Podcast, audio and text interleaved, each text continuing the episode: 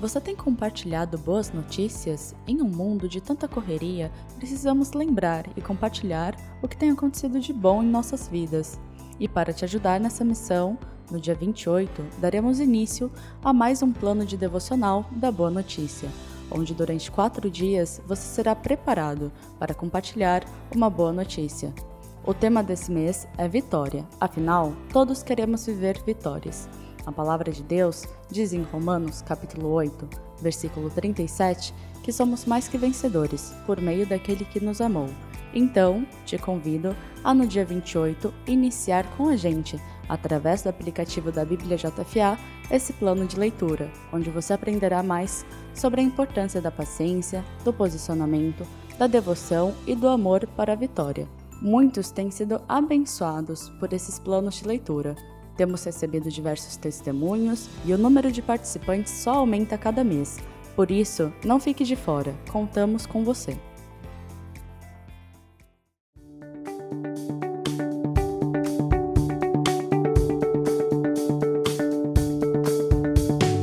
Graça e paz e sejam muito bem-vindos ao episódio 39 do BíbliaCast JFA, o podcast semanal da Bíblia JFA.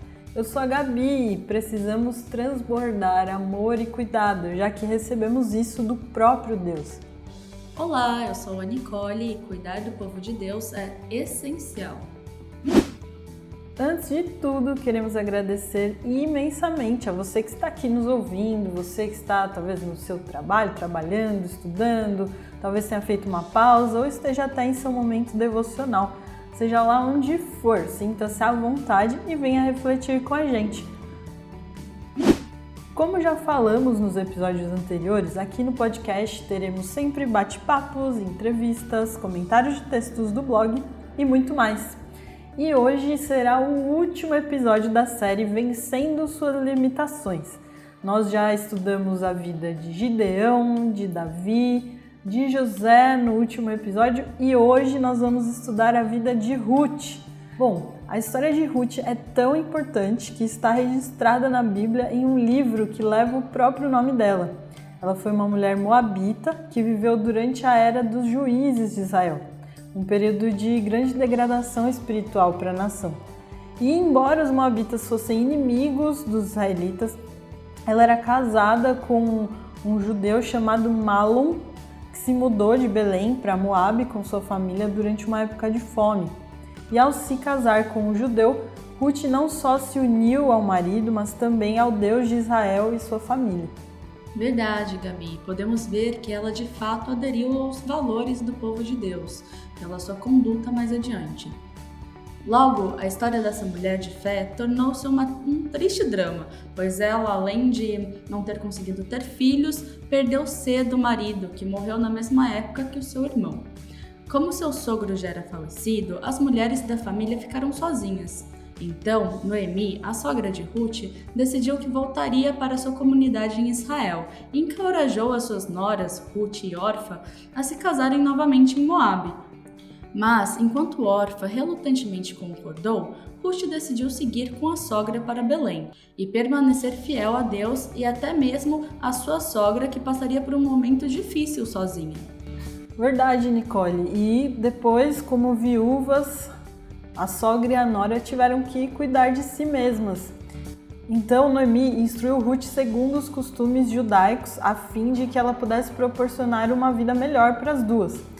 E esse, um dos costumes judaicos era que os fazendeiros deixassem para trás os alimentos que caíam no solo para que os mais pobres pudessem coletar esses alimentos e alimentar suas famílias.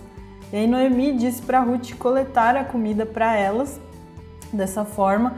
E enquanto Ruth estava lá coletando os alimentos, ela chamou a atenção de um proprietário de terras chamado Boaz, ele ouviu falar de sua lealdade à sogra e garantiu que ela pudesse coletar com segurança o, o alimento ali deixado nos seus campos.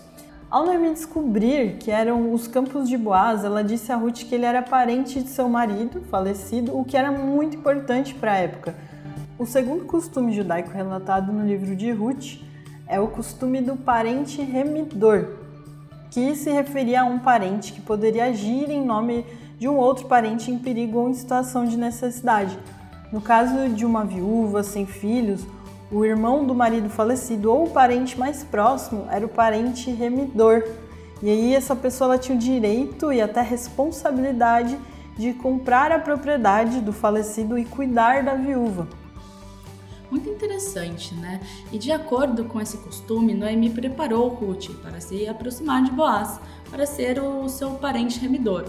Então, instruída pela sogra, Ruth foi à eira durante a noite, a fim de persuadir Boaz a se tornar um parente remidor.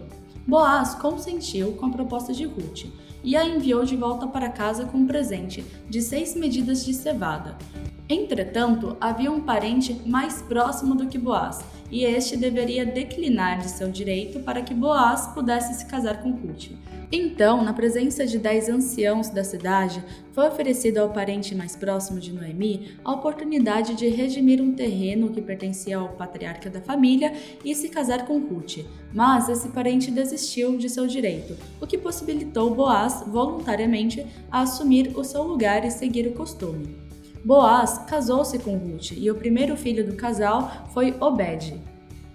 Com o nascimento de Obed, a dor de Noemi foi amenizada e seus descendentes incluem o rei Davi e Jesus. Nessa história, podemos ver a importância de Ruth não ter abandonado a sua sogra e como Deus a honrou por ser sábia nessa decisão. Sim, Nicole, a, a história de Ruth, ela nos mostra que mesmo em tempos difíceis devemos manter o nosso caráter e permanecermos firmes em Deus e não abandonarmos a quem precisa de nós. Após perder o marido e os filhos, Noemi se viu sozinha e na miséria pediu para que as noras a deixassem. Contudo, a gente vê que Ruth não abandonou a sogra nem se rebelou ao Senhor. Juntas, uma fortaleceu a outra e elas deram início a um novo capítulo em suas vidas. A história de Ruth mostra que, ainda que tudo vá mal, não devemos perder a esperança, pois Deus pode mudar completamente a nossa história. Noemi e Ruth tinham tudo para se dar mal, considerando o fato de ser uma moabita e a outra israelita, mas as diferenças entre elas não foram nada perto da fé que ambas tinham em Deus. E é interessante a gente ver aqui na história delas que a fidelidade e o caráter de Ruth chamou a atenção de Boaz, que foi um remidor, então elas puderam ali ser remidas dentro do costume judaico da época e elas passaram ali, né? Ruth passou a fazer parte da linhagem do maior remidor da história, que é Jesus Cristo, que redimiu toda a humanidade. É daí que vem inclusive o conceito de Cristo ser remidor, vem desse conceito inicial do Antigo Testamento, em que a remissão era o pagamento de dívidas por alguém, né? Era alguém que pagava as dívidas por outra pessoa. Jesus cumpriu esse papel por nós, ele foi o nosso remidor. Então, Ruth ali, é, junto com a sua sogra, elas receberam essa redenção, puderam, né, através da atitude delas ali, atrair a atenção de um remidor. E como eu disse, fazer parte ali da linhagem do maior remidor, redentor da história da humanidade. E voltando aqui para outro aspecto que é muito, muito interessante da vida de Ruth, é justamente essa fidelidade dela ao relacionamento que ela tinha ali com a sogra e ela ter sido sensível à dor da, da própria sogra também, mesmo estando em um momento de dor. Ela sofreu também ali uma perda, mas mesmo assim ela permaneceu, permaneceu com a sogra, o que foi também o que chamou a atenção ali de Boaz, né, no contexto. Então, como é importante nós nos nós termos empatia, nós termos sermos sensíveis à dor das outras pessoas e, e jamais abandonarmos ou sermos é, insensíveis à, à, dor das pessoas que são próximas de nós e distantes também, né? Acho que esse é o maior ensinamento que Jesus, o maior redentor da história, deixa pra gente também, né? Então olha só que, que história incrível que elas puderam viver, tão grande ao ponto de fazerem parte aí da, da própria história de Cristo. E agora eu queria seguir para as leituras de comentários que vocês deixam lá no blog se você já ouviu o nosso podcast alguma vez, sabe que a gente tem esse momento. E eu queria começar com o comentário da Ellen. Olha só que legal que ela comentou no texto, que inclusive inspirou o episódio de hoje. O texto se chama Um Estudo sobre Ruth. E olha lá o que ela escreveu. Logo no capítulo 1, quando Noemi despede as moças, ela diz que ela não poderia apresentar remidor para ambas, que ela não poderia ter filhos e dá-los a elas, pois Noemi era idosa. Então vemos que Deus faz o impossível e faz o impossível de várias formas. O Senhor estava preparando um remidor que era Boaz. Às vezes pensamos em soluções para problemas e essas soluções para nós humanos parecem ser impossíveis. Porém, Deus entra com a providência e faz o impossível ser possível e muito mais do que pensamos ou pedimos. Uau, muito bom esse comentário. Está justamente aqui dentro do, do tema da nossa série, né? Que é vencendo limitações, enfim, vivendo o impossível. Muito bom. E olha que legal também o comentário da Marlice. Ela deixou no mesmo texto. Ela escreveu o seguinte: Essa palavra só reforça o que tenho feito. Minha tia não tem marido e perdeu os, os irmãos e agora vai fazer uma cirurgia. E me dispus a cuidar dela, mesmo trabalhando e com uma filha pequena. Ninguém da família quer se ocupar disso, mas eu não a abandonarei e sei que é isso que Deus espera de mim. Agradeço a Deus por esta palavra. Ele é fiel. Que bênção, com certeza é isso que o Senhor espera de nós, cuidar daqueles que não têm por quem ser cuidados em um momento de tanta fragilidade.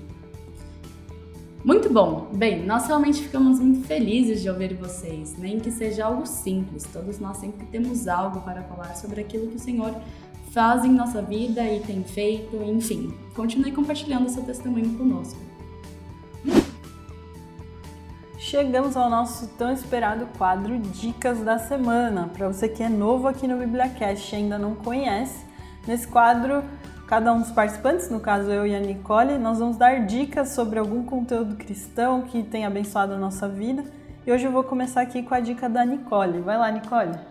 Bom, minha dica da semana é o próprio texto que inspirou esse podcast, chamado Um Estudo sobre Ruth, como a gente já tinha comentado. Ele está no blog da Bíblia JFA e lá também temos outros estudos de personagens que podem te abençoar e acrescentar mais ainda a sua fé. E o seu, Gabi?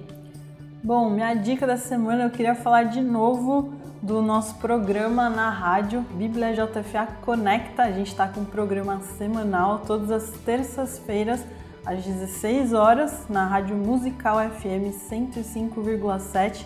A nossa equipe está lá, tem falado sobre a Bíblia, refletido em cima do versículo do dia do aplicativo. Inclusive, se você já faz seu devocional em cima do versículo do dia, na terça-feira você pode acompanhar a reflexão que a gente vai trazer no programa.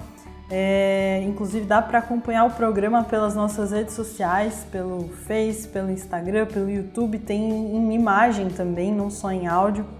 Então participe com a gente do programa.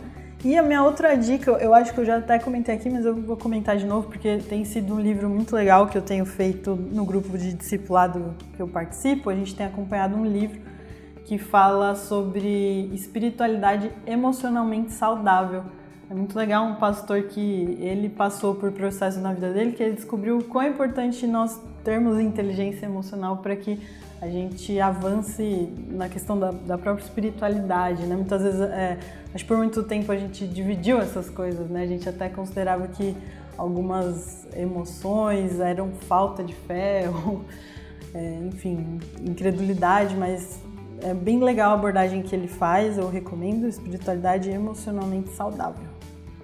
Bom, pessoal, infelizmente chegamos ao final de mais um BíbliaCast JFA. Muito obrigada a você que nos ouviu até aqui.